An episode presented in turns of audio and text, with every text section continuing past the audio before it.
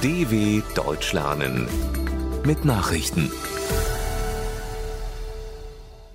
Montag, 12. September 2022, 9 Uhr in Deutschland. Großflächige Blackouts im Osten der Ukraine.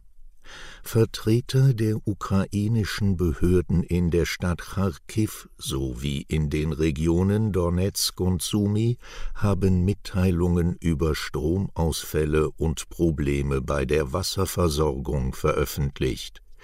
In Elektrizitätswerken sind Brände ausgebrochen. Die Regierung in Kiew macht russische Angriffe auf die Energieinfrastruktur dafür verantwortlich. Mit den Attacken wolle sich Russland für seine Niederlage auf dem Schlachtfeld rächen, heißt es von ukrainischer Seite. Zuvor hatten die ukrainischen Truppen ihre Gegenoffensive weiter vorangetrieben. Laut Präsident Volodymyr Zelensky gelang es der Armee, inzwischen auch die strategisch wichtige Stadt Isium zurückzuerobern. Visaerleichterungen für Russen ausgesetzt.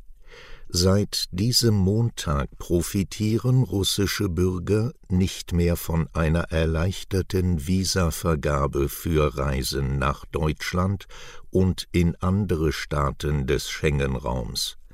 Die EU-Staaten hatten in der vergangenen Woche beschlossen, das entsprechende Abkommen mit Russland auszusetzen.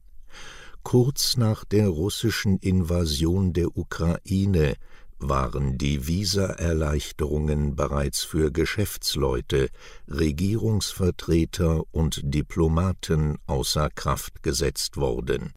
Zum Schengen-Raum gehören 22 EU-Staaten und vier weitere europäische Länder. Kopf-an-Kopf-Rennen in Schweden bei der Parlamentswahl in Schweden liegen die linken Parteien und der konservativ-rechte Parteienblock weniger als einen Prozentpunkt auseinander. Daher kündigte die Wahlbehörde nach Auszählung von etwa 92 Prozent der Stimmen an, ein Wahlergebnis werde es frühestens am Mittwoch geben, wenn auch die Stimmen der Auslandsschweden und Briefwähler ausgezählt seien. Die Sozialdemokraten von Ministerpräsidentin Magdalena Andersson und die sie unterstützenden Parteien liegen nach dem aktuellen Stand der Auszählung knapp hinter dem Rechtslager aus Moderaten, Christdemokraten, Liberalen und rechtsradikalen Schwedendemokraten. Tigray-Rebellen erklären sich bereit zu Friedensprozess und Waffenruhe. Nach fast zwei Jahren bewaffnetem Konflikt haben sich die Rebellen in der äthiopischen Region Tigray zu Friedensgesprächen unter der Leitung der Afrikanischen Union AU bereit erklärt. Das erklärten die Behörden Tigrays. Auch seien sie willens, eine Waffenruhe einzuhalten.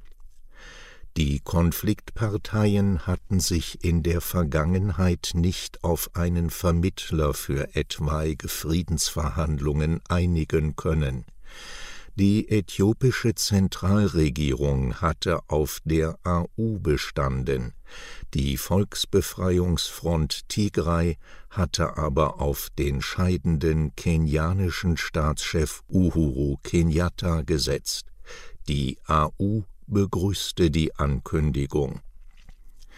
Sarg mit der Queen in Edinburgh angekommen. Tausende Menschen haben Königin Elizabeth II. auf ihrem letzten Weg durch Schottland Respekt gezollt. Sie säumten bei der Überführung der Toten schweigend die Straßen von Schloss Balmoral nach Edinburgh.